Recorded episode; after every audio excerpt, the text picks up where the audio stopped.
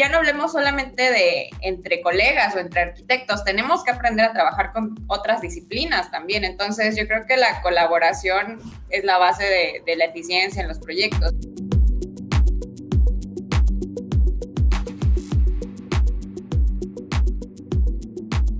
Muy buenos días, buenas tardes, buenas noches, mis queridos Blueprints. Me encanta que estés aquí en un nuevo episodio de aquí de tu podcast Blueprints. Recuerda que lo puedes ver aquí en YouTube y también lo puedes escuchar por todas las plataformas de podcast como Spotify, Apple Podcast o la que manejes. Así que también por ahí lo puedes escuchar en caso de que pues estés manejando, estés en la oficina, puede servir muy bien para que te sirva de inspiración. Y yo sé que por eso estás aquí, para inspiraciones de nuevos arquitectos, nuevos constructores, ver un poco de la experiencia de vida y de trabajo de cada uno. Y hoy no la excepción. Hoy hablamos de varios temas. Hablamos de lo que es AutoCAD, hablamos de tecnología BIM. ¿Y qué es tecnología BIM? Sabemos que hay varios programas para eso, pero dentro de ellos está Revit, que creo que lo he escuchado, eh, Archicad, y hablamos también de AutoCAD, como te dije, no lo dejamos atrás, porque por más tecnología que haya, sabemos que AutoCAD es la madre de todo lo que hemos usado para lo que es proyectos ejecutivos. Pero te invito a que veas completo el episodio para que veas la experiencia de la arquitecta. Te digo otra cosa y otra información de la arquitecta. Ella es la coordinadora nacional de jóvenes arquitectos. ¿Sí? Ella es la arquitecta Mariana Loesa y nos lanzamos con la tecnología, gracias a la tecnología, hasta Cancún.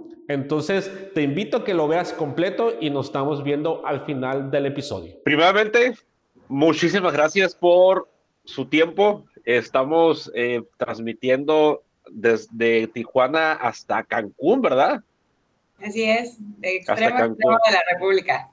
Exacto, sí, estamos de punta a punta, gracias a la tecnología. Tenía, eh, como normalmente en los episodios, tenía la, pues, la ilusión de, ir para allá para grabar, pero bueno, por cuestiones de trabajo, cuestiones aquí de, personales, ya no puedo, ahorita en un tiempo no puedo salir de, la ciudad eh, para, para esto, pero bueno, tendremos el tiempo y el honor de, conocernos en Cancún o donde estemos encontrados ahí. Ya veo que también usted anda viajando de repente por las cosas de, su trabajo eh, y pues sería bueno en un momento congeniar en, en, ese, en ese tiempo, ¿no? Pero, pero bueno, gracias a la tecnología estamos, estamos en esto, ¿no? Muchas gracias por su tiempo y bueno, como dije en la introducción, aquí les presento a la arquitecta Mariana Loesa, ¿verdad? Loesa. Sí. Arquitecta Mariana Loesa, que aparte de arquitecta, que tiene un, despacho, por lo que veo, es que se dedica mucho al Revit o estás muy especializada en lo que es Autodesk y a la ilustración, que ahorita vamos a hablar de eso. Pero aparte de, lo que me importa con la, con la arquitecta y que ya vieron en la introducción, que ella es coordinadora nacional de jóvenes arquitectos, del Colegio de Jóvenes Arquitectos. Y esa parte eh, para mí es muy interesante eh, porque tanto como los episodios y yo mismo he, sido un poco crítico en esa parte, del, tanto como los colegios, incluso en la misma escuela, pero también tomo mi responsabilidad como adulto, ¿no? También como arquitecto, que también es parte mía, eh, gran parte de la educación, de, de, seguir desarrollándome. Pero me, me, interesó mucho porque aparte de que somos jóvenes, de que usted es joven, eh, ¿cuál es su perspectiva sobre eso? Pero bueno, primeramente aquí antes de empezar con el tema, eh, nada más para que nos dé un poco de, sus antecedentes como, como arquitecta. Y siempre, siempre me gusta empezar con una pregunta muy específica.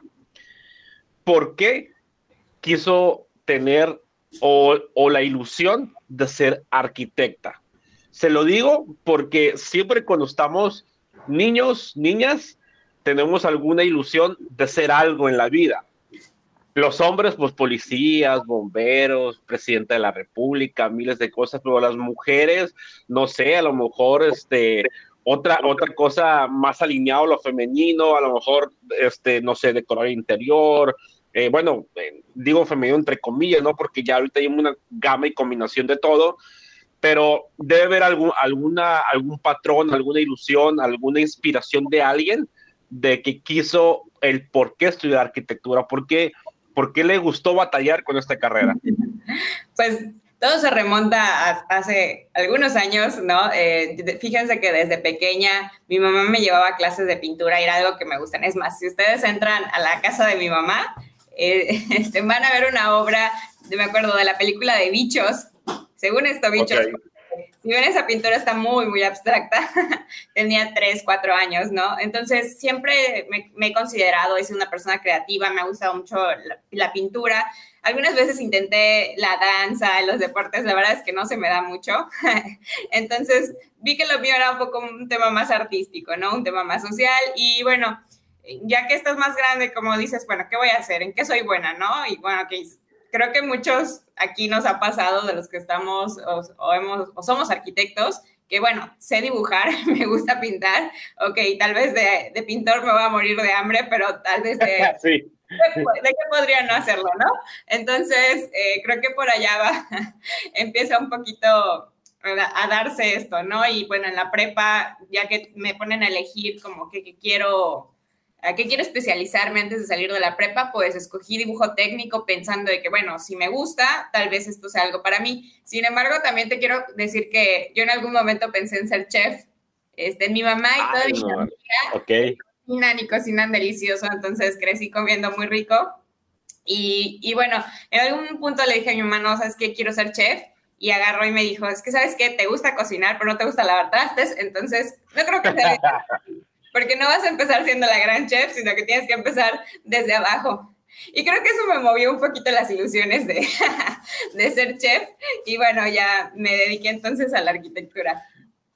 Ok, fíjate que eh, cada vez que eh, eh, platico con un colega, todos tenemos el, como que la espinita de que mínimo nos gusta la cocina o que querían ser chef, cocineros, eh, por lo menos a cuatro colegas míos, no, pues que yo cocino muy bien, de que yo fui repostero, de que yo quería ser chef y, y combiné la arquitectura para hacer este negocio, ¿no?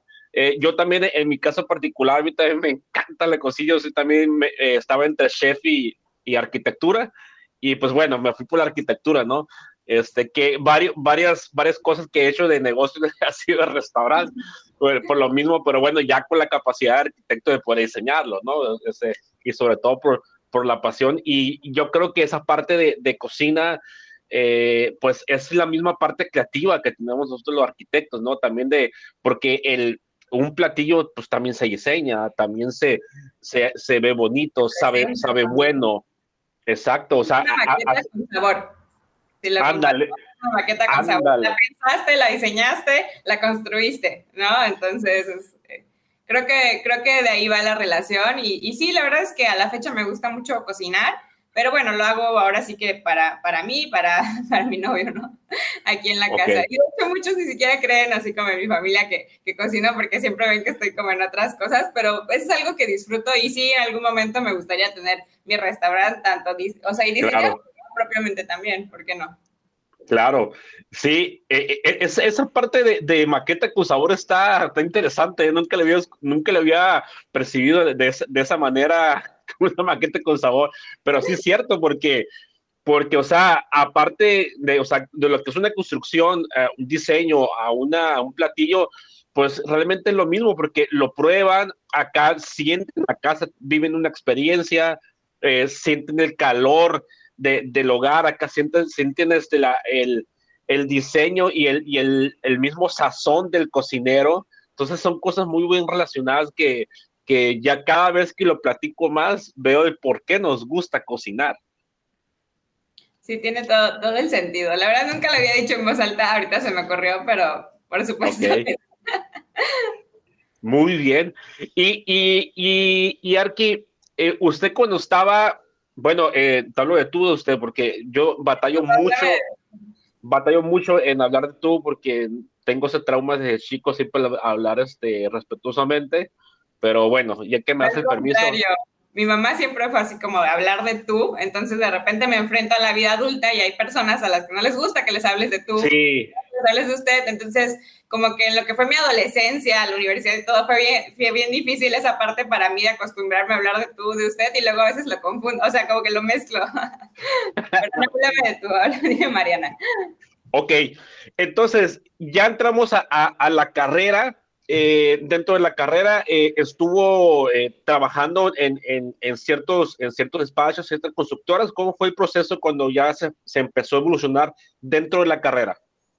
Pues la verdad es que siempre he sido una, persona, me llamo hiperactiva, o sea, siempre estoy haciendo algo, no me, fastidio. Y, digo, es algo que en retrospectiva me he dado cuenta, ¿no? Entonces, ya cuando estoy en la carrera, creo que comparto esto con muchos pues mi primer trabajo fue de dibujante, ¿no? Ahora sí que de, de CAD, ¿no? Algunas diseños de unas casas y todo. Y bueno, ahí empiezo a tener como mi primer acercamiento con la arquitectura. Después, mientras estaba estudiando, me tocó ser residente de obra en algunos proyectos pequeños. Este, yo estudié y yo estudié y crecí en la ciudad de Chetumal. Entonces, em, pues bueno, ahí no hay tanta obra o tanto proyecto de construcción como lo que es Cancún, por ejemplo, que es donde resido hoy, que también es un poquito pues parte de lo que me hace tomar la decisión de mudarme. Sin embargo, pues mi formación fue ahí y también, ya que estaba en el último año de carrera, pues conozco a varios arquitectos, eh, de, de hecho del Colegio de Arquitectos de Quintana Roo, que es el de la ciudad de Chetumal, y bueno, que a la fecha te puedo decir hoy que son grandes amigos y por ahí si nos escuchan les mando muchísimos saludos y fueron parte muy importante de mi formación. En este caso, este, Víctor Sánchez, que era presidente en ese momento, me invita. en el tema de la Comisión de Jóvenes Arquitectos en ese momento estaba empezando y si bien yo debía haber sido agremiada en ese momento y yo estaba terminando la carrera, eh, pues no había nadie en ese momento que, que, estuviera participando. Entonces él me llama y, y me dice, oye, ¿sabes qué? Me gustaría que tú lleves la coordinación de jóvenes aquí en el, en el colegio. Y bueno, empezamos a hacer actividades muy padres los dos años que yo estuve allá, que fue pues esa transición entre este, terminar la escuela y empezar a, salir a la vida laboral, ¿no? Y también creo que me abrió muchas oportunidades laborales porque empecé a conocer a muchas personas en el medio, ¿no? Entonces, yo sí valoro mucho eh, toda esa apertura que el colegio de, arquitectos en ese momento me dio y sobre todo las grandes amistades que se cosecharon y lo que yo aprendí con todos ellos. Claro, sí, no, eh, realmente sí, las conexiones de, ese tipo, ese networking, yo creo que vale mucho más que el dinero, o sea, este, porque aparte, aparte de negocios, pues generas, como, como tú lo acabas de comentar, buenos amigos, buenos compañeros, eh, sobre todo eh, el tipo de cosas que puedes aprender de ellos, eh, el tipo de ayudas que puedes tener de ellos, que, que incluso yo me he sorprendido bastante también en, estas pláticas con, con, colegas, que hoy, hoy en día el, el, hábito de colaboración entre colegas está creciendo y, y la verdad eso me encanta, me gusta porque se enriquece el trabajo de todos. Y, y, como lo he platicado en otros, en otros episodios, pues el sol sale para todos. O sea, e, el hecho de que estemos en un colegio, el hecho de que, de que compartamos una competencia en una región, en una ciudad, no quiere decir que, que seamos eh, enemigos. Al contrario, o sea, hay cosas que yo como arquitecto no sé y también lo tengo que reconocer, que otro arquitecto me puede complementar para que el trabajo sea de mejor manera. Y todos ganamos en ese aspecto. Así es, al final de cuentas, eh, cuando nosotros llevamos nuestra profesión con ética, cuando cobramos precios justos, es una, es una competencia que enriquece a la profesión porque entre todos educamos a los clientes, mejoramos las ciudades, eh, mejoramos nuestros entornos, ¿no? Entonces, eh, el trabajar éticamente y poderlo compartir, creo que es la clave. Y, y, por ejemplo, o sea, estás en un colegio y, y eso a la fecha es algo que, que yo todavía hago. Oigan, ¿saben qué? Necesito un colocador de pisos ¿dónde me recomiendan eh, comprar X material? O sea, siempre hay alguien que tiene, eh, que te ayuda, o sea, te contestan en un mensaje, oye, ¿sabes qué? Yo te recomiendo a este, y de repente tienes tres, cuatro recomendaciones, hasta dónde escoger. Entonces, creo que esa parte gremial también apremia mucho y, es bastante valiosa, ¿no? Claro, sí, y, realmente sí, sí es súper importante eh, esa parte de, los, de los contactos, porque sí, a veces por lo menos eh, mi generación, incluso una generación abajo de, la mía, yo tengo 36 años, eh, yo salí en el 2008, diciembre de 2008, más o menos, eh, éramos un poco egoístas en el, aspecto de colaborar o de trabajar en equipo, eh, como, como parte del, ego del arquitecto, ¿no? Del celo de, que es, es, mi trabajo, no es mi despacho y yo quiero que mi nombre salga ahí. Y realmente, pues, mm, sí es importante el renombre, sí es importante la fama, vamos a decir, pero yo siento que es más importante que hagas un buen muy buen trabajo y realmente tenemos que aceptar que no somos buenos para todos, no somos buenos para un no somos buenos para un tipo de diseño o no somos buenos para la parte de administración de la empresa o no somos buenos para la obra eh, y, hay gente que son muy buenos en eso que estoy hablando o en costos y, esa parte de, de generar equipos de verdad sí es súper recomendable hacerlo que quizá es cierto no el pastel el pastel se corta en más pedazos, pero lo haces con muy buena calidad, sí, con muy buena calidad ese pedacito.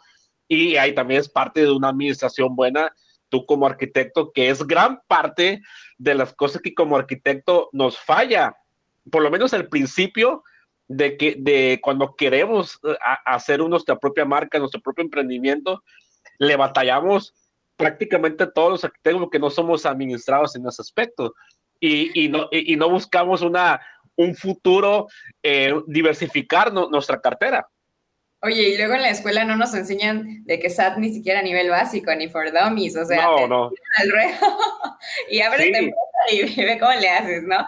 Pero, pero sí, este, yo siempre, pues yo doy clases en, en la Universidad de Anáhuac, aquí en Cancún, y siempre soy muy tajante con eso con mis alumnos, de que tienen que aprender a colaborar, porque ya no hablemos solamente de entre colegas o entre arquitectos, tenemos que aprender a trabajar con otras disciplinas también. Entonces, yo creo que la colaboración es la base de, la eficiencia en los proyectos, ¿no? Y que finalmente, ok, tu rebanada de pastel va a ser más pequeña, tal vez sí, pero ¿qué vas a ganar? Recomendaciones y recomendaciones más trabajo, ¿no? Entonces, creo que al final eh, es una acción-reacción positiva, ¿no? Exacto. Sí, y, realmente, eh, sí como lo dices, la escuela eh, quizá no nos enseña, y realmente no enseña porque hay, hay, hay materias de administración, pero ya es un poco de, de, costos, de, obra, pero, pero la realidad es que cuando salimos a la, a la pues afuera, como dices, nos topamos porque pues bueno, sí nos enseñan a llevar la obra, a llevar un proyecto. No todas las universidades te enseñan cómo cobrar en sí, porque es otra cosa súper fundamental. Pero eh, hay dos limbos antes y después de eso. Antes, cómo, cómo captar clientes y, y cómo venderlos. Esa parte nunca, nunca la sabemos, la aprendemos en, en la marcha. Y cuando los tenemos, cómo llevamos esa administración para cumplir de la mejor manera, ¿sí? Y también eh, cómo tratar a los clientes también. Cómo tratar a los clientes, Nadie te enseña esa parte. Todos dicen que tú vas a diseñar y que tu diseño va a ser el más bonito, pero nadie te prepara para que lleguen y te digan, no me gusta, cámbiame acá, cámbiame allá. Y que de repente, ¿cómo tú puedes parar al, cliente de decirle o defender tu propuesta? No creo que a veces esa parte igual la vas aprendiendo a lo largo de la, marcha, ¿no? De la experiencia que vas agarrando. Sí, claro, y, educar al cliente, como, o sea, como tú dices, e, es, es, un gran reto que tenemos todos los arquitectos, educar al cliente, porque eh, desgraciadamente todavía los clientes eh, ven el trabajo de arquitectura como algo muy fácil, como un planito, eh, como el clásico le dicen, ¿no? Un diseñito, ¿no? Una, una plantita, ¿no? y gran parte también la tenemos culpa nosotros el rubro también, porque muchos, muchos de nosotros en un momento pues prostituimos un poco la, el, rubro para, para, poder agarrar más trabajo o más cosas. Eh, y, y, realmente el tema y lo difícil que tenemos es educar al cliente, pero también tenemos que saber que cuando tenemos un cliente que es parte de que, de que no aprendemos en la escuela es cuando vamos con un cliente y ya lo tenemos, lo captamos, poder explicarle con un léxico que entiendan al 100%, porque se nos olvida que el cliente no sabe los temas que estamos hablando. Sí, porque hablamos de proyecto ejecutivo y ya eso ya, por ejemplo, para el cliente, ¿qué es eso? ¿No? ¿Qué es un proyecto ejecutivo? Yo lo que quiero son mis planos.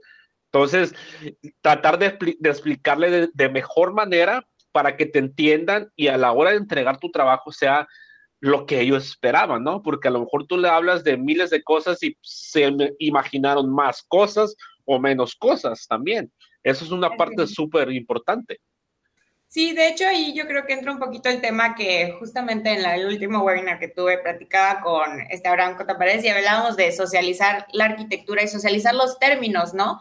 Eh, para nosotros, o sea, a veces hay cosas que damos por hecho como muy básicas o muy fáciles, pero la realidad es que no tenemos todos eh, la, la, misma escuela, no traemos ese aprendizaje técnico, ¿no? Entonces debemos de aprender a traducir todos los términos y como dices, o sea, dejar muy claro cuáles son los alcances, pero qué es cada uno, en qué consiste, qué abarca, y creo que eso es sano tanto para el cliente como para el mismo arquitecto, ¿no? De repente, pues si tú no lo consideraste y había que hacerlo, lo tienes que, lo tienes que, este, pues tú tienes que tomar la responsabilidad, ¿no? Y si ellos llegan y te piden más cosas de lo que tú les dijiste, pues muchas veces ahí entra un poquito el conflicto de que, oye, pero yo pensé que iba o sea, que iba a incluir esto, y bueno, ahí es donde empiezan los, los conflictos, ¿no?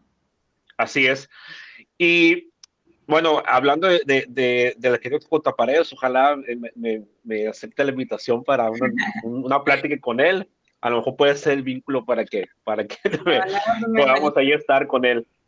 Eh, una, una cosa, arquitecta, este, conforme a lo que usted hace como profesional, ya como arquitecta, eh, que es eh, Sonata Studio, eh, platíquenos un poco cómo llegó al, proceso de, ya tenerlo ahorita. Eh, yo lo, lo, poco que he estado viendo en su trabajo, que es, se, me hace, este, para mí es un tema que no conozco, me, me declaro este, totalmente este, inútil en, en, ese aspecto de la cuestión de la ilustración pero ¿cómo fue que, que, que, empezó en eso? Ya dijo su antecedente que le gusta la pintura, le gusta la, la, parte del arte, pero ¿cómo fue que dijo, voy a empezar a hacer esto?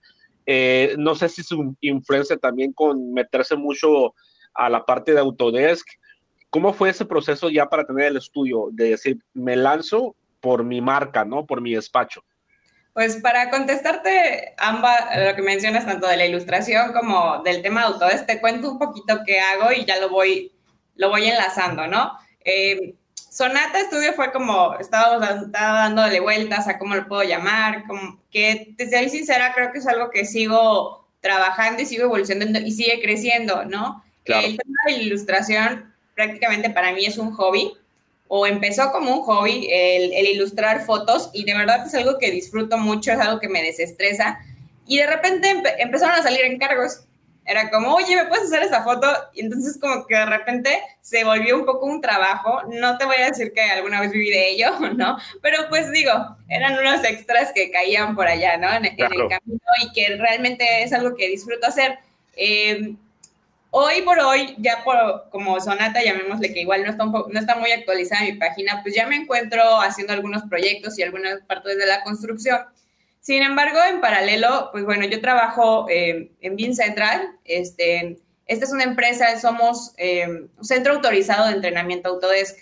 Entonces, aquí realmente es donde yo aprendo todo lo que tengo en cuanto a, Revit, sobre todo, ¿no? Si les soy sincera, a mí siempre digo que AutoCAD no me, no me encanta, pero este, entonces aquí es donde aprendí todo, tuve ahora sí que grandes maestros, eh, no sé, Carlos, Christoph, Josué, o sea, yo aprendí muchísimo y sigo aprendiendo, de hecho, así te cuento que, que, hoy empezamos un diplomado y lo voy a tomar porque me gusta el tema, porque me gusta estarme preparando al respecto, entonces aquí es donde yo aprendo sobre Revit tal cual, que en la escuela jamás lo vi y y, ya también empiezo a aprender un poquito sobre la metodología BIM, que es otro tema que pues también me, me interesa y que, estoy sincera, no me, no me considero una experta, pero pues sí he ido aprendiendo un poco al respecto y considero que es algo súper importante para la industria, que todavía está muy verde en el país, pero que sí deberíamos estar hablando del tema. Sí, o sea, eh, como tú dices, conociendo Revit, pues claro que ya no vas a querer AutoCAD, o sea, obviamente, ¿no? O sea, ves la, ves la, la, facilidad de, de trabajarlo y, y, sobre todo, yo cuando conocí, bueno, yo empecé a usar eh, mucho más Archicad que, que Revit, eh, que pues, son la competencia. A, mí lo personal, de manera muy personal, me gusta más Archicad eh, que, que, Revit, quizá porque no lo he usado mucho en Revit, a lo mejor puede ser, eh, pero, pero sí, perdón. Pero, mira, a nosotros siempre nos preguntan qué es mejor, Revit o, o Auto, perdón, o ArchiCAD, ¿no? Y la verdad es que siempre contestamos, es como que tú me digas qué es mejor Coca o Pepsi. A algunos les gusta más la Coca y a claro, claro, claro. Ambos este, son softwares BIM, ¿no? De, autoría BIM. Así es, sí, sí, la, la, la verdad que los dos, y, y la, verdad es que eh, esas herramientas, eh, a lo mejor eh, yo me acuerdo en mi, en mi generación como que mucha gente estaba eh, un poco indispuesta en usarlo porque pensaban que como, como era más fácil, entre comillas, sentían como que no hacían el trabajo como estamos acostumbrados a desvelarnos, ¿no? O hacer todo.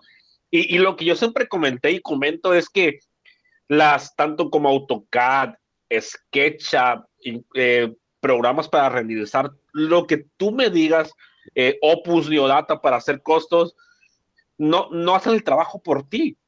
Son simplemente herramientas para un trabajo, para una investigación, un trabajo que hiciste anteriormente, ¿sí? Investigación del lugar, de ambientes, asoleamiento, eh, planeaciones de arquitectónica, tus primeros dibujos, tus primeras distribuciones, maquetas de estudio, bla, bla, bla, ¿no? Todo lo que ya sabemos y ya lo reflejas en, la, en, la, en el programa.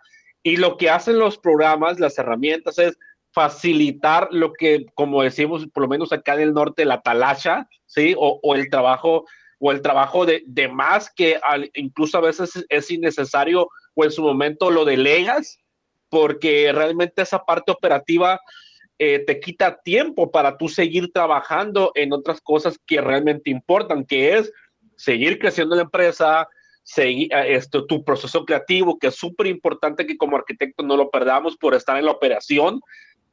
Y, y, para eso son las herramientas. Y así como tú dices, pues Coca o Pepsi, ya eh, que nos coja cada quien por sus gustos, ¿no? Y, y, sin, y sin ningún problema. Sí, exactamente. De hecho, o sea, aquí nosotros no debemos ver la tecnología como eh, algo peligroso. Al contrario, yo creo que nos ayuda a, como dices, eliminamos procesos o disminuimos procesos repetitivos, procesos de talacha, y mejor invertimos ese tiempo en el proceso creativo, en hacer un mejor proyecto, ¿no? Eh, yo, por ejemplo, y es algo que justo ayer platicaba con mis alumnos, es que ellos me decían, ay, maestra, es que no me gusta AutoCAD. No, la verdad, usamos puro, puro Revit y yo les decía, es que ustedes lo ven como como algo muy básico porque lo traen de escuela, o sea, desde segundo semestre les estamos enseñando Revit, entonces, pero sí les digo, no es que vayan a llegar y a diseñar sobre Revit, porque luego también conozco arquitectos colegas, amigos que me dicen, es que no me gusta Revit porque es un programa muy cuadrado, porque no me deja hacer lo que quiero, incluso porque no alcanzo la calidad que tengo en AutoCAD. Y no es cierto, o sea, simplemente es eh, poder entender la herramienta, irla conociendo y entender que son configuraciones diferentes. En AutoCAD tienes tus layers, ¿no? Aquí tienes tus calidades de línea, aquí tienes... tu project browser, hay en un layout, etcétera, ¿no? Entonces, entender que cada herramienta tiene eh, algunos pues, eh, ¿cómo le diría? Puntos a favor que complementan el trabajo entre uno y otro, ¿no? Claro, sí, eh, y yo, yo recuerdo que eh, sabiamente un maestro que fue de, los que me abrió eh, la mente en, eso que estamos platicando, que solamente son herramientas, de que nos decía el maestro, miren, no quiero que empiecen a diseñar en, en AutoCAD, que fue lo que a mí me, no me enseñaron, pero fue lo que vi en la carrera, porque cuando se meten en la computadora, en la pantalla, se concentran más en los comandos que en diseñar.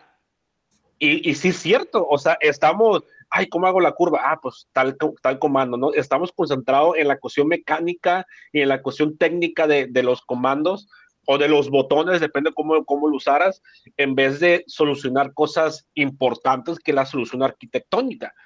Entonces, sí, sí como, como tú dices, es súper importante y claro que tus alumnos van, va a ver que, que es súper sencillo el AutoCAD porque nacieron con Revit, o sea, imagínate, yo también a lo mejor lo odiaría AutoCAD. Ahorita para mí e, es, es mi, mi, alma mater, ¿no? Eh, AutoCAD porque fue lo que empezó a usar el, AutoCAD, SketchUp, eh, fue, ya cuando conocí SketchUp, para mí el mundo se me abrió al 100%, y ahora imagínate Revit y ArchiCAD, ¿no? O sea, fue un mundo diferente que, que pues, la verdad sí, yo sí lo aprecio bastante cuando empecé a trabajar en la cuestión de, de arquitectura, porque sí, este, acá en el norte, eh, acá en Baja California, aunque estamos muy pegados con, eh, con Estados Unidos, estamos pegados literalmente, aquí tengo este, a cinco cuadros, tengo San Diego, eh, pero es, esa cuestión binacional todavía hacía muy fuerte la cuestión de que en Estados Unidos ya estaban usando Revit hace muchos años, casi casi cuando inició, y acá todavía usamos el AutoCAD, ¿no? Y lo más avanzado era el 3D Max, era lo más avanzado y todavía hasta la fecha, ¿eh? O sea, hay mucha gente que incluso a nivel este, dependencias federales, estatales este, y municipales, porque hacen las licitaciones públicas para proyectos o para las obras, siguen usando AutoCAD, porque el personal, el personal que está ahí no sabe usar otra cosa. Eh, sin embargo, este, eh, yo soy testigo de que en las mismas dependencias los han mandado cursos a diplomados de Revit, pero no lo quieren usar, no lo quieren usar por, el, por la misma cuestión esa de que piensan que es muy difícil o es muy complicado porque la configuración es diferente nada más. Exacto.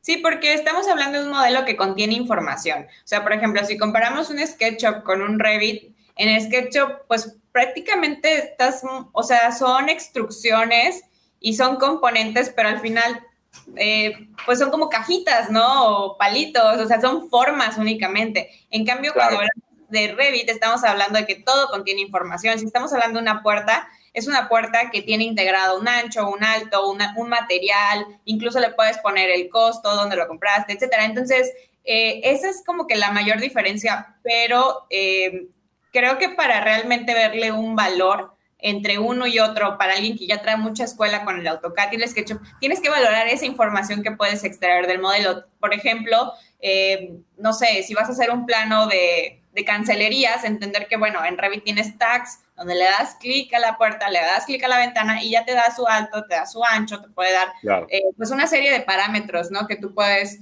eh, configurar previamente en tus familias. Entonces, Em, es, la verdad es que es una herramienta muy poderosa. Hoy por hoy me, considero buena en ella, sin embargo, no me considero una experta y sigo aprendiendo, ¿no? La verdad es, y, y bueno, ya la verdad, también no, no, debemos hablar solo de un software, ¿no? Revit es uno de muchos, hay muchísimos de autoría. Ah, eh, qué bien, Helio y ArchiCAD son los más importantes o los más conocidos, sí, pero hay otros, incluso cuando hablamos ya del término Open que, que busca pues esa interoperabilidad entre los programas, formatos abiertos, ¿no? Y sobre todo, pues menores costos, ¿no? Porque, pues digo, yo sé que a veces es complicado adquirir un software de manera, pues, completa, llamémosle, pero, pero pues eh, tampoco está, está bien como estar pirateando, ¿no? Al final de cuentas, pero entiendo la situación, o sea, entiendo que, que, tal vez no todos están en la posibilidad de pagar anualmente o mensualmente suscripciones,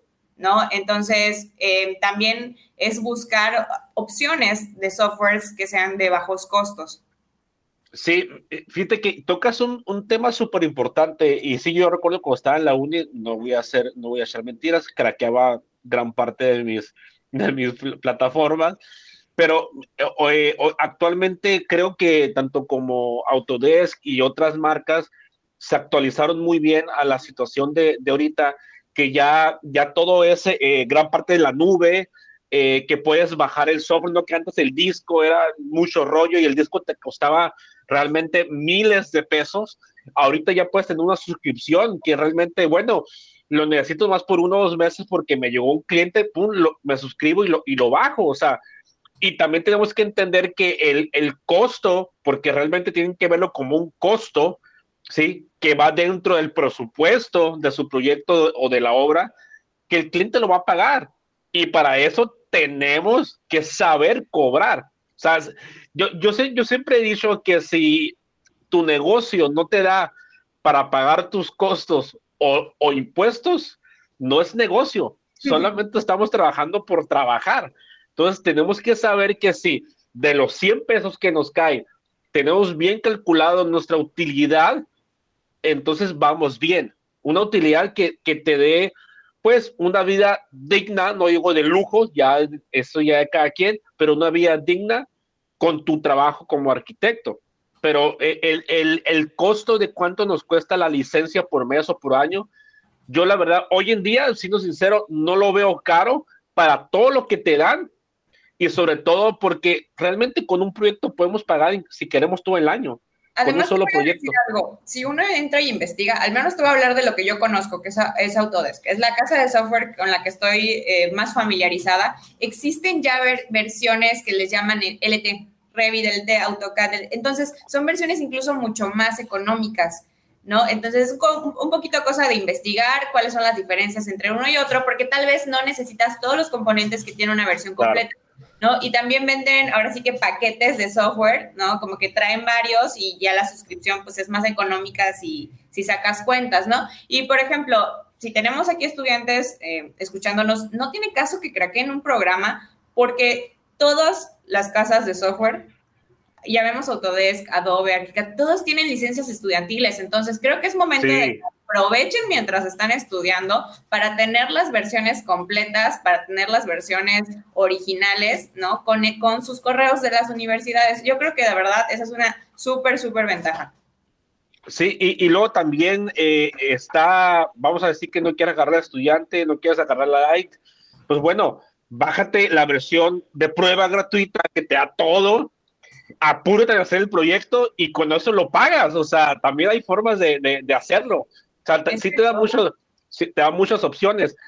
Repítanos cuál es la, la, la, la casa de Autodesk, la, la que tienen de este, que estás trabajando.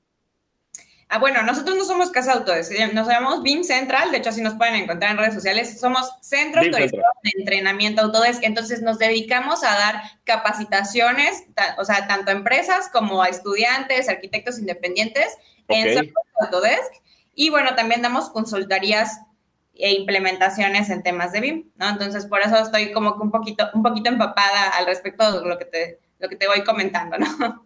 Ok, ¿y, y cuáles, son las, cuáles son las materias que, que, que das aquí en la, en la, universidad?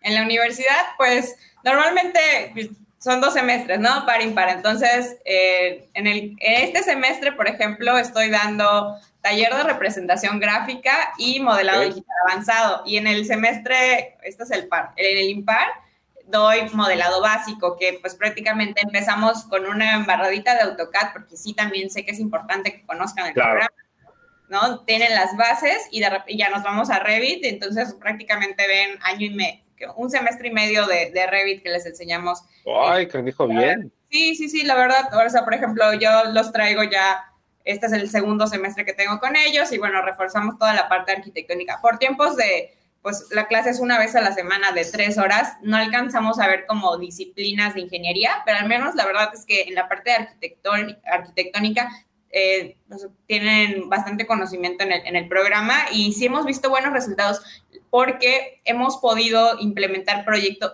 en las clases de proyectos, proyectos más grandes. ¿Por qué? Porque pues ya estamos hablando, ¿no? De entender los beneficios de que, oye, el corte, la fachada, lo vas trabajando en planta, lo estás modelando y pues lo empiezas a documentar a la par, ¿no? Entonces, eh, creo que a manera de alcances como universidad hemos logrado buenas cosas. Eh, tengo alumnos muy buenos que incluso ya de, de, otros semestres que, pues la verdad, son muy buenos en, en el programa. Y, pero quiero mencionar que no es todo. O sea, tienen que tener también el conocimiento técnico claro. para que modele, cómo se construye. Y creo que a veces, pues bueno, eh, eh, lleva una línea eh, de un proceso el poder aprender ambas cosas, ¿no? Entonces, conforme va la carrera, pues van eh, mejorando en ambas, entran a trabajar, agarran la experiencia y bueno, la verdad es que al menos aquí en Cancún sí les puedo decir que la mayoría de los lugares o despachos de diseño y arquitectura ya te piden trabajar en Revit, ¿no? Creo que a nivel ciudad eh, pues se usa bastante la herramienta, se sigue usando AutoCAD, también se usa ArchiCAD, pero sí predomina un poquito Revit, la verdad. Yo creo que por la influencia que tenemos con, con Estados Unidos, ¿no? Tú lo dijiste, estás a cinco cuadras de San Diego y pues ahora sí que Estados Unidos es súper Autodesk. Sí, sí, realmente. Y también creo que por, por el tipo de, desarrollos que se están haciendo en Cancún, eh, obviamente, imagínate, pues en AutoCAD, o sea, nunca, ¿no? O sea, nunca terminarían y, y cuántos errores. Y así yo creo, estoy seguro que con BIM, que lleva toda la información, hay, ha de haber cosas que se tienen que cambiar, que hay pequeños errores, o sea, eso nunca, nunca se va a quitar por lo menos en unos 10 años, ¿no? Aunque la tecnología avance. Eh, pero, pero sí, este, yo creo que sí va a ser más por, por los desarrollos. Mira, el trabajar un modelo tridimensional o un modelo BIM, no hablemos de qué software, te ayuda a prever los errores, o sea, no llevarlos hasta la hora. Por ejemplo, a nosotros, eh, como experiencia aquí en la, en la oficina, nos tocaba de repente maquilar el proyecto, o sea, nos daban las plantas arquitectónicas en AutoCAD y modela las, modela arquitectura, modela estructura, modela instalaciones. Entonces, de repente ahí, cuando llegamos a que, todo el modelo eh, unirlo, o sea, todas las disciplinas, nos dábamos cuenta cómo las estructuras y las instalaciones chocaban, cómo no dejaban ductos de, de, aires acondicionados, por ejemplo, con alturas correctas, o las bajadas, ¿no? No las consideraban. Entonces, no se trata de llegar a la obra y descubrir que como en un plano 2D no te diste cuenta de todo eso, ¿no? En cambio, cuando tú trabajas el modelo de manera integral, pues bueno, tienes más alcance en ese aspecto.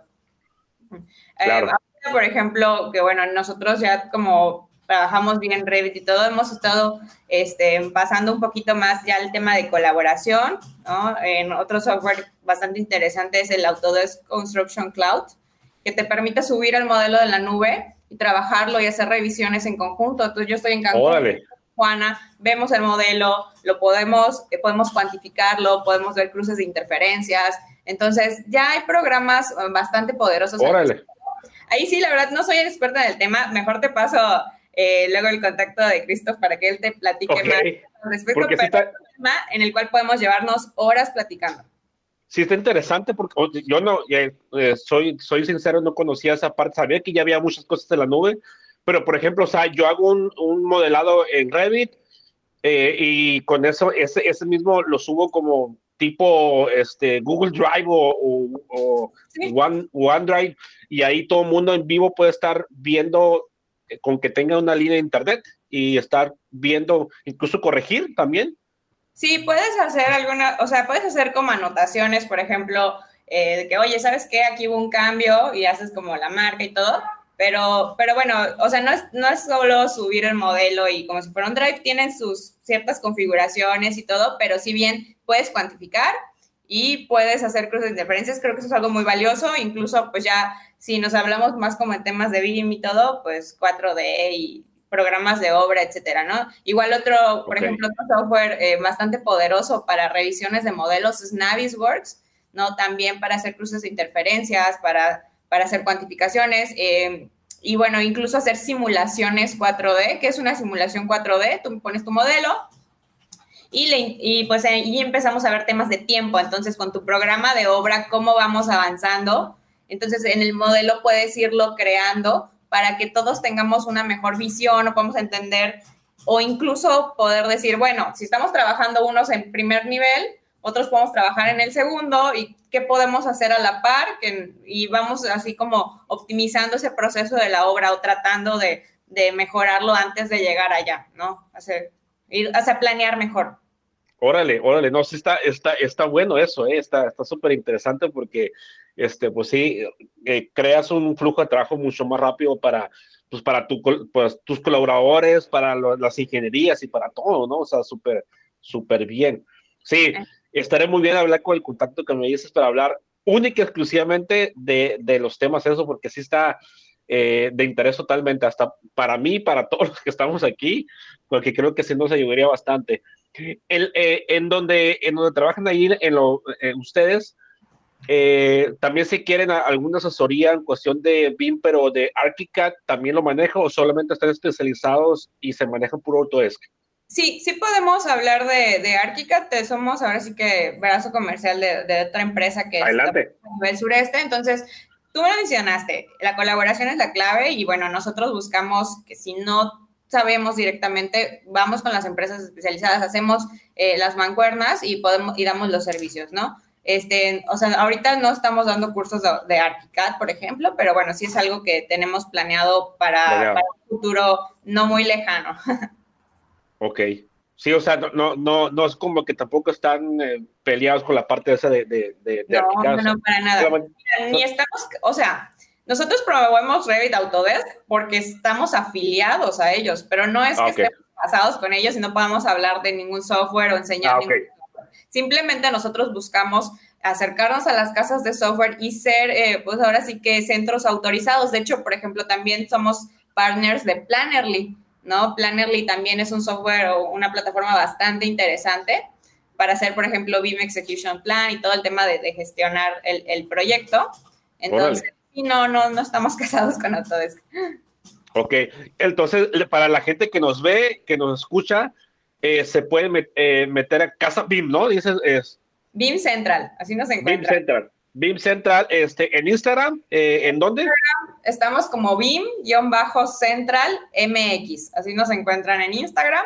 Y bueno, la verdad es que ahí tenemos bastantes tutoriales e información al respecto que pues pueden ser de, interés para, los que nos escuchan por aquí. Ok, BIM Central eh, MX, ya lo vi. Ok. Eh, para la gente que, se puede meter ahí, entonces puede ver este de cualquier parte de la República, incluso Latinoamérica, eh, asesorías, consultorías, cualquier cosa. La verdad es que algo que en lo que nos benefició, digamos, la pandemia, antes solamente dábamos cursos aquí en Cancún y pues bueno, la verdad es que la pandemia nos empujó a o nos obligó, a, apresuró un proceso que tal vez iba a tardar más, a dar cursos en línea. Entonces ahora como son por Zoom, las, son sincrónicos, pues bueno, tenemos a gente de, todo México y de repente también personas de Latinoamérica que, nos acompañan. De hecho, por ejemplo, no sé, eh, nuestra gerente de capacitación está en Nicaragua, ¿no? Tenemos instructores en Monterrey, nosotros estamos en Cancún, tenemos eh, otro instructor en Mérida. Entonces, nosotros buscamos que, que los que trabajan con nosotros, pues sean personas buenas, pero pero trabajamos de manera colaborativa, trabajamos en línea, entonces, pues nos hemos ido adaptando a, esta nueva, pues esta nueva forma de vivir, ¿no? Claro, sí, o sea, a la nueva realidad, ¿no? Este, de adaptando, que, que creo que este, sí nos afectó bastante por todo lo que ya sabemos que, que afecta, eh, pero pues nos tuvimos que adaptar y, y realmente ese tipo de, de, de, empresas de tecnología eh, nos ayuda para, para, poder hacerlo sin ningún problema, incluso eh, verlo, ver, ver para que la, la gente se, se, dé cuenta de que podemos trabajar igual o mejor de, desde la oficina, en una oficina, en tu casa, el, famoso home office, eh, y que sin problema podemos seguir avanzando. Sí, correcto. Es lo que te digo, o sea, la tecnología hay que saber usarle provecho y de verdad es muy benéfica. Y hoy por hoy hay muchísimos programas, muchísimas aplicaciones que nos permiten trabajar de manera colaborativa sin necesidad de estar en la misma oficina todos. ¿no? La verdad es que nosotros, eh, pues hace dos años cerramos la oficina y hoy por hoy no le hemos vuelto a abrir. Cada quien trabaja en su casa. Claro. Y hemos dejado de, hemos dejado de trabajar, ¿no? Eh, obviamente, sí, de repente, pues tenemos que hacer más reuniones en, línea para estar como que al tanto de qué estamos haciendo cada quien, pero creo que nos ha funcionado bastante bien.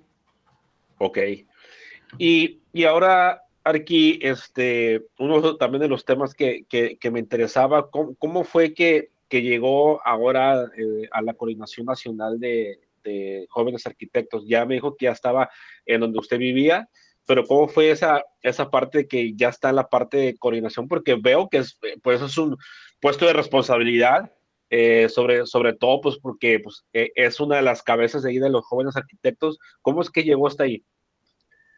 Pues como te conté hace un ratito, ¿no? Yo empecé participando en el Colegio de Arquitectos de, de Chetumal, pero termino la carrera y decido mudarme a la ciudad de Cancún, que es entonces, pues todavía seguí participando un tiempo ahí, sin embargo, eh, pues nosotros ya participábamos, por ejemplo, en asambleas regionales. Te voy a contar un poquito como okay de lo particular. La Federación de Colegios de Arquitectos de la República Mexicana es una asociación civil en la cual están afiliados 78 colegios que se llaman que están federados, ¿ok? Entonces, aparte de los 78 colegios y de la federación, se divide en siete regiones. Por ejemplo, tú que estás en Tijuana, te corresponde la región 7, ¿no? Que es Baja California Sur, Baja California Norte, eh, playas de Rosarito y, otros que están como, es prácticamente Baja California, ¿no? Toda la península. Exacto. Yo conformo la, la región 3, que está conformada por Quintana Roo, Yucatán, Campeche, Tabasco y Chiapas, y los diferentes colegios que la integran. Entonces, en las asambleas regionales, pues yo empecé a conocer a los arquitectos de la región. Entre ellos conozco a la arquitecta Úrsula, expresidenta, digo expresidenta porque acaba de terminar su gestión, que de hecho en ese momento era coordinadora regional de jóvenes. Okay. Entonces, nos conocemos, empezamos a hacer algunas actividades en conjunto como colegios y después que yo me muevo me dice, ¿por qué no te colegias aquí? Yo voy a, yo voy para me voy a lanzar para presidenta. Eh, Geraldine, que era la coordinadora de Cancún en ese momento, iba para regional y me invitan a participar en la coordinación de Cancún. Entonces, fue la segunda vez que fui coordinadora de la Comisión de Jóvenes de un colegio, en este caso en el de Cancún. Y pues la verdad es que puedo decir orgullosa que en este caso el trabajo habla por sí mismo, porque pues en enero eh, me contacta el arquitecto Marco Vergara, el actual presidente de la federación. Sin embargo, la verdad es que no nos conocíamos, no, no fue por ser amigos, este, ni nada, ¿no? Realmente fue por, él pidió la recomendación de alguien que fuera movido, que, que estuviera participando activamente en la comisión de jóvenes y pues me recomendaron y ahora sí que tuve la fortuna o el honor de que, de que me invitaran a participar en el CEN, que pues es el Comité Ejecutivo Nacional. Y bueno, ya llevo un año en el cargo, de hecho inicié en enero del año pasado y pues mi gestión termina en noviembre, que son las elecciones del nuevo Comité Ejecutivo. Entonces, pues prácticamente llevo eh, un año trabajando. Eh, la verdad, eh, lo que ha sido la federación y los colegios me ha permitido conocer a mucha gente, de hecho, eso que comentabas de los viajes, muchos han sido igual también por, por las asambleas. Por ejemplo, tenemos dos asambleas regionales y luego sigue una nacional y son cuatro, son cuatro regionales al año, dos nacionales, entonces es bien interesante cuando te reúnes y pues conoces a colegas de toda, de toda la República. Y en lo que compete a la comisión, la verdad es que para mí ha sido muy satisfactorio la Comisión de Jóvenes también entre, entre sus objetivos es ayudarte a procesar ese, egresas de la carrera, te ingresas al mundo laboral y sabemos que ahí hay una laguna difícil, ¿no? O sea, eh, cuando estás terminando de egresar, tu vida cambia mucho y muchos, por ejemplo, pues tal vez se salen de casa de sus papás, otros se quedan. Entonces, e, esa evolución a veces, eh, entonces, los jóvenes arquitectos, que se les llama, se refieren a arquitectos de hasta 35 años. Entonces, eh, tú como... Ya no entré. también, hay unos que, se pasan un poquito, que todavía puedes participar, ¿no? Pero, pero bueno, aquí lo importante es que uno se acerque al colegio, se acerque a la comisión y participes o bien propongas actividades, ¿no? Y hay actividades de diferentes índoles, hay actividades desde sociales como, eh, no sé, por ejemplo, cuando el arquitecto Gracia era coordinador nacional, tuvimos dos veces el reto Un árbol por México, sembramos como 36 mil árboles en toda la República, ¿no? Eh, a manera, por ejemplo, de Colegio de Cancún, pues bueno, hemos, eh, por ejemplo, hecho recolectas de, juguetes, hemos dentro de nuestro colegio cines de arquitectura, noches de cine, eh, no sé, entre otras actividades importantes, por ejemplo, en algún momento se hizo el diseño de un parque aquí en Cancún que se construyó con ayuda del municipio, pero nosotros eh, como colegio hicimos el diseño tanto de arquitectónico como la paleta vegetal, o sea, se hizo todo. Eh, no sé, hace un tiempo, desafortunadamente, unos viejitos se les quemó su casa y pues hicimos el proyecto, se les hizo un proyecto arquitectónico, se les ayudó a juntar materiales. Entonces, los alcances y las actividades son diferentes, pero finalmente se trata de que haya el interés y el impulso de alguien por proponer y por participar. En Tijuana, por ejemplo, hay, está el colegio y también tienen su, comisión de jóvenes. Todos los colegios prácticamente tienen la comisión y también quiero decir muy, muy contenta, muy orgullosa que yo lo llamo una máquina de líderes porque muchos de los ex coordinadores de jóvenes hoy son presidentes de sus colegios y son arquitectos que están en, pues, entre los 30 y los 35 años, ¿no? ¿Qué quiere decir esto? Que la participación eh, que impulsa las actividades que hacen mejora sus colegios y yo sé que a veces hay quienes piensan, no, es que el colegio solo es de viejitos o no, es que el colegio solo van a ver temas normativos. La verdad es que no. y que un colegio te da tanto como tú le des a él y puedes tener tanto beneficio, pero tú tienes que invertirle tiempo, tú tienes que invertirle ganas y sobre todo tienes que participar. Entonces, a todos los que nos están escuchando, yo sí les invito a que se den la oportunidad de acercarse al Colegio de Arquitectos y participar en las actividades que tienen. Y también si nos hablamos, por ejemplo, en temas educativos, la mayoría de los colegios constantemente promueven cursos, promueven pláticas, promueven webinars, entonces también te vas actualizando en diferentes temas. Hoy por hoy con la pandemia, la mayoría son en línea, entonces tenemos una serie de cursos y de pláticas que hubo un momento en el que prácticamente diario habían, o sea, no, ya era hasta demasiado. Pero, pero bueno, eso es un, un, poquito de cómo, cómo llego a la comisión, qué es la comisión. No sé si de aquí tengas como alguna duda. No, no, es perfectamente. De hecho, las preguntas que te iba a hacer ya me las respondiste por sí sola, porque te iba a preguntar eh, ¿qué, ¿qué, es lo que hace la coordinadora nacional. Ya me lo, me lo, me lo respondiste bien. Eh, y sobre todo cómo estaba conformado lo, esta cuestión de, de, los colegios, porque ya, la verdad pues yo no yo me quedo hasta el colegio de arquitectos de aquí de Tijuana y hasta ahí me quedo mi, mi mente. No, no, no, que, no, es grandísimo. Es una federación sí. muy grande. De hecho, por ejemplo, yo tengo la coordinación nacional, pero hay siete coordinadores regionales que son pues, tal cual los que coordinan a los coordinadores o representantes de cada colegio. Entonces, básicamente así, así funciona, ¿no? Pero bueno, yo trato de participar en ahora sí que todas las actividades donde, donde me inviten. De hecho, probablemente me toque ir por ahí este, pronto a Tijuana. Eh, hablé con el presidente hace poco y trae unas actividades bastante interesantes. Ok, no, pues bueno, acá estaremos esperando por si estamos por acá, está tu casa por acá para que este, nos visites. Gracias, ojalá, ojalá sí se, se concrete el, el, proyecto. Por lo pronto, pues... Eh, la siguiente Asamblea Nacional es en Celaya, me va a tocar conocer Celaya ahora en mayo. Y algo interesante igual, pues aprovechando ahora sí que como comercial, hay ahorita un, hay un concurso abierto de vivienda asequible. Es un proyecto okay. real para la ciudad de Celaya, tiene un premio e incluso eh, eh, hay un premio en especie, que es un monto de dinero, y aparte de aquellos que ganen se les va a contratar para hacer el proyecto ejecutivo. Entonces es un prototipo de vivienda asequible para la ciudad de Guanajuato eh, toda esta información la pueden ver en la página de la federación, como nos pueden encontrar como FECAN. Y también va a haber el primer Joe Jamboree. Este va a ser un concurso que la verdad me entusiasma bastante para estudiantes. Va a ser una repentina que empieza el 3 de mayo y termina el 9. Ok. Donde van a haber 100, hasta 100 participantes, o sea, es cupo limitado a 100. Van a ser equipos de 10 personas, entonces tanto jóvenes arquitectos como estudiantes de arquitectura van a poder entrar y pues justamente también es respecto al tema de vivienda asequible, ¿no? Entonces se va a hacer un concurso de, de vivienda a nivel estudiantil y también va a estar padre porque van a haber diferentes arquitectos, de hecho son de Mérida, pero todavía no puedo decir quiénes son, que van a claro. estar como profesores y van a estar dando este, en talleres, o sea, y, y, y pláticas dentro de esos días. Entonces, eh, como federación hay, hay, proyectos muy, muy padres que vale la pena conocer y que vale la pena participar, incluso si no estás dentro de un colegio puedes participar. Ah, ok, o sea, no tienes que estar colegiado para poder participar.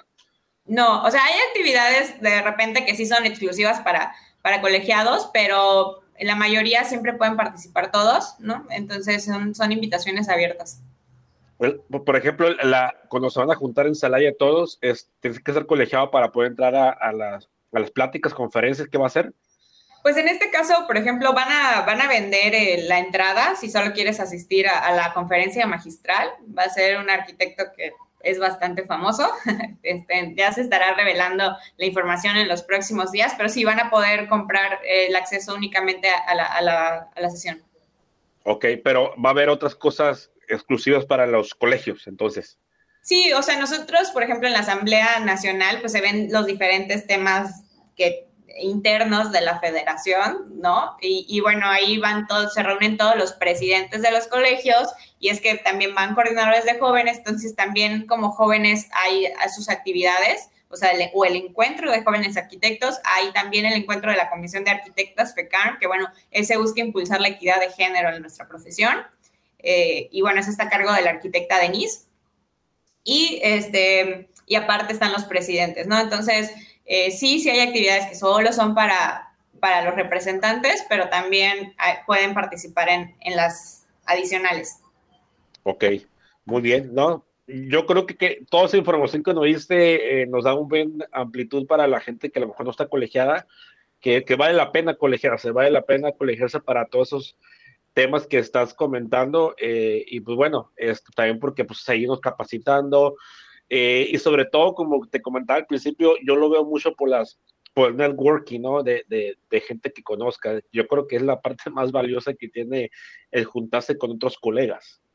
Sí, definitivamente. De hecho, un, un proyecto que yo quiero retomar eh, y que pues incluso si luego nos das la, la oportunidad, hasta podría invitar a los coordinadores regionales, eh, era que, por ejemplo, nos reuníamos cada 15 días y era como hablar de tus desgracias como arquitecto. O sea, es como, ok, bueno, eh, en el camino a, ser un arquitecto independiente, eh, no sé, me, no me pagaron 10 proyectos, ¿no? Oye, ¿sabes qué? A mí tampoco, ¿por qué no me los pagaron, no? Entonces, como que de repente hablábamos de esas experiencias, entonces tienes la oportunidad de platicar con personas que sufren los mismos males que tú y a las que les puedes también aprender y de repente es como, bueno, yo cobro en cuanto al proyecto, no, pues el metro cuadrado en esto. Oye, ¿por qué tú lo cobras así en Monterrey? Si en Cancún cuesta esto, pero en Mérida cuesta esto. Entonces también nos vamos dando cuenta cómo a pesar de ser la misma profesión y a pesar de ser el mismo país, varía muchísimo en cada, en cada zona o en cada ciudad, ¿no? Claro. De los DROs, que son pues, los responsables de la obra, eh, pues sí hay a quienes les interesa, ¿no? Y, y, hay quienes entran al colegio para ser peritos o para ser DROs, pero no es todo, ¿no? Hay más temas, o sea, eh, ser, ser arquitecto colegiado no significa necesariamente ser un DRO pero bueno, entonces también vamos compartiendo temas como de normatividad al respecto en cada ciudad, temas de permisos, y, de, verdad es que en los grupos es como, oigan, tengo un proyecto en Ciudad de México, ¿alguien conoce un responsable de obra? Ah, bueno, aquí te paso un contacto. Oye, ¿sabes qué? Necesito un proveedor de, no sé, de madera en Tijuana. Nunca he ido a Tijuana, pero me tocó un proyecto allá. Ah, bueno, aquí está Iván y me puede decir. Entonces, esa parte también está, está muy, muy bonita. Claro, estaría perfecto hacer un grupo así, ¿eh? estaría excelente y armamos ahí algo este, puede ser con, con, todo gusto y yo estoy dispuesto a, a, que, a, que, lo hagamos sin problema, porque así es, es este, un tema que a todos nos interesa. Sí, definitivamente. Mira, tú dime qué tema quieres y te puedo asegurar casi que te puedo dar un arquitecto que... okay. Eso, porque la verdad es que he tenido la oportunidad de conocer a muchos arquitectos, ¿no? Entonces, este, ahora sí que tú di el tema y yo te, te paso al experto. Muy bien. Arquitecta, es, eh, muchas gracias por su tiempo. En serio, la, antes de terminar, le agradezco nuevamente el tiempo que, que, me dio para, para esta plática, para la gente que nos ve, que nos escucha y sobre todo que la conociera y, y que viera eh, el, el, ámbito y la labor que hacen en, el Colegio de, de, Arquitectos a nivel, a nivel federal, en jóvenes arquitectos, eh, y conociera un poco de, de, qué se trataba, ¿no? Que era, era mi, mi importancia para esto. Antes de terminar, eh, me gustaría hacerle dos preguntitas nada más para, para ya finalizar. Una, eh, vamos, vamos a hacer de cuenta que tenemos una máquina del tiempo, vamos a decir, y que nos vamos 10 años antes. Eh, si tuviera la oportunidad de estar al lado de su yo 10 años antes, ¿qué le diría a, a esa Mariana este, no sigas por ese camino, haz, haz esto, no la riegues en esto. ¿Qué le diría? ¿Qué le diría? Que compre muchos dólares porque van a subir de precio. Compra Bitcoin, no. Compra criptomonedas. no, no sé. Este, creo que te puedo, te, o sea, muy sinceramente te digo que no me arrepiento de muchas decisiones que he tomado en, la vida. Eh, he tenido la oportunidad de trabajar, de viajar, de disfrutar bastante. Eh, pero sí, sí, sí me diría a mí misma que sea disciplinada, que sea disciplinada y que sea paciente. ¿no? Que, porque las cosas llegan cuando trabajas en ellas. Entonces creo que claro. Eso me diría. Muy bien. Ahora, eh, perfecto. Ahora vamos a, a, a, usar esta misma máquina del tiempo y nos vamos 10 años después. Estamos en 2022, nos vamos al 2032. ¿Me podría describir o comentar cuál es su currículum? En 10 años soy una arquitecta probablemente ya fui yo, soy presidenta de mi colegio, porque es algo que, que me gustaría hacer en algún momento. Okay. Incluso tal vez de la federación, no sé si eso es a muy cortito plazo, pero es, es algo que, en lo que me gustaría participar porque me, me gusta bastante. Eh, de manera personal, me gustaría tener mi constructora, o sea, ya formalmente diseñar y construir. Y sobre todo, la verdad, tener el tiempo para viajar y conocer. Poder, o sea, creo que ser una, ser exitosa en el aspecto de poder combinar bien el trabajo y la vida personal, que creo que eso es algo que a veces se nos dificulta, incluso a veces siento que el tiempo me come con tantas cosas que tengo que hacer, pero tener el equilibrio de poder trabajar y disfrutar sería para mí poder tener éxito en ese momento. Claro, tener la combinación de, vivir para trabajar o trabajar para vivir, ¿no? Que, es, que es algo eh, súper fundamental porque sí podemos ganar millones en una construcción, pero si no tenemos cómo ni con quién gastarlo, entonces ¿para qué sirve ese dinero, no? Eh, y también a veces eh, ganamos poco y nos falta, bueno, entonces ver esa, esa media para, sobre todo estar a gusto, ¿no? Ser felices, este, hacer lo que tú quieres, eh, sea construcción, proyecto, lo que sea, y que estés ganando dinero y lo, y lo puedas eh, trabajar de la mejor manera para que todo crezca eh, personalmente, económicamente, empresarialmente, y pues estemos a gusto, que realmente yo creo que es el objetivo de todos, ¿no?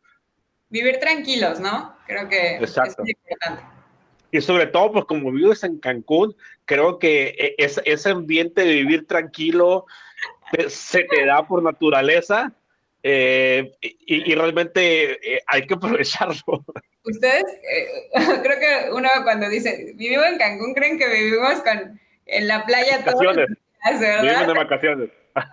sí. Es como que Cancún playa. Pues sí. Pero ya, nos tocará ir este, este fin de semana. Ahora bueno. ya que me, ya, me, lo antojaste. ok. Arquitecto, muchísimas gracias. Eh, gracias por, por, por, su tiempo. En verdad, estoy muy agradecido por, por el tiempo que, que, se dio para, para esta plática y sobre todo para toda la comunidad que nos escucha.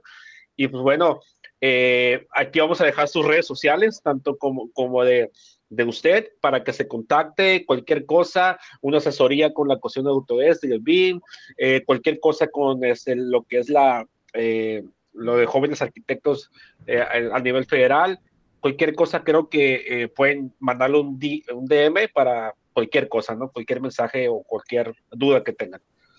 Sí, muchísimas gracias Iván por el espacio. La verdad es que creo que si nos alargábamos pudimos haber hablado por horas. Este, gracias por la plática y pues también en redes sociales se encuentran a la Comisión de Jóvenes, en Facebook como Jóvenes Arquitectos FECAR y en Instagram también estamos, ¿no? Entonces, invitarlos a que nos sigan para que vean las, las futuras actividades que tenemos y bueno, muchas gracias por el espacio. No, gracias a usted y este, pues bueno, eh, pues nos estamos viendo por acá en Tijuana y nos, estamos comunicando. Me da mucho gusto verte aquí porque eso quiere decir que viste el episodio completo.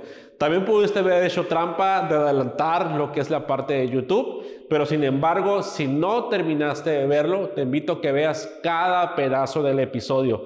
Ahora, si no tienes tiempo de verlo, te invito a que lo escuches en las diferentes plataformas de Spotify, Apple Podcast, todos los que tú ya sabes que puedes escuchar para que no te pierdas ningún solo pedazo.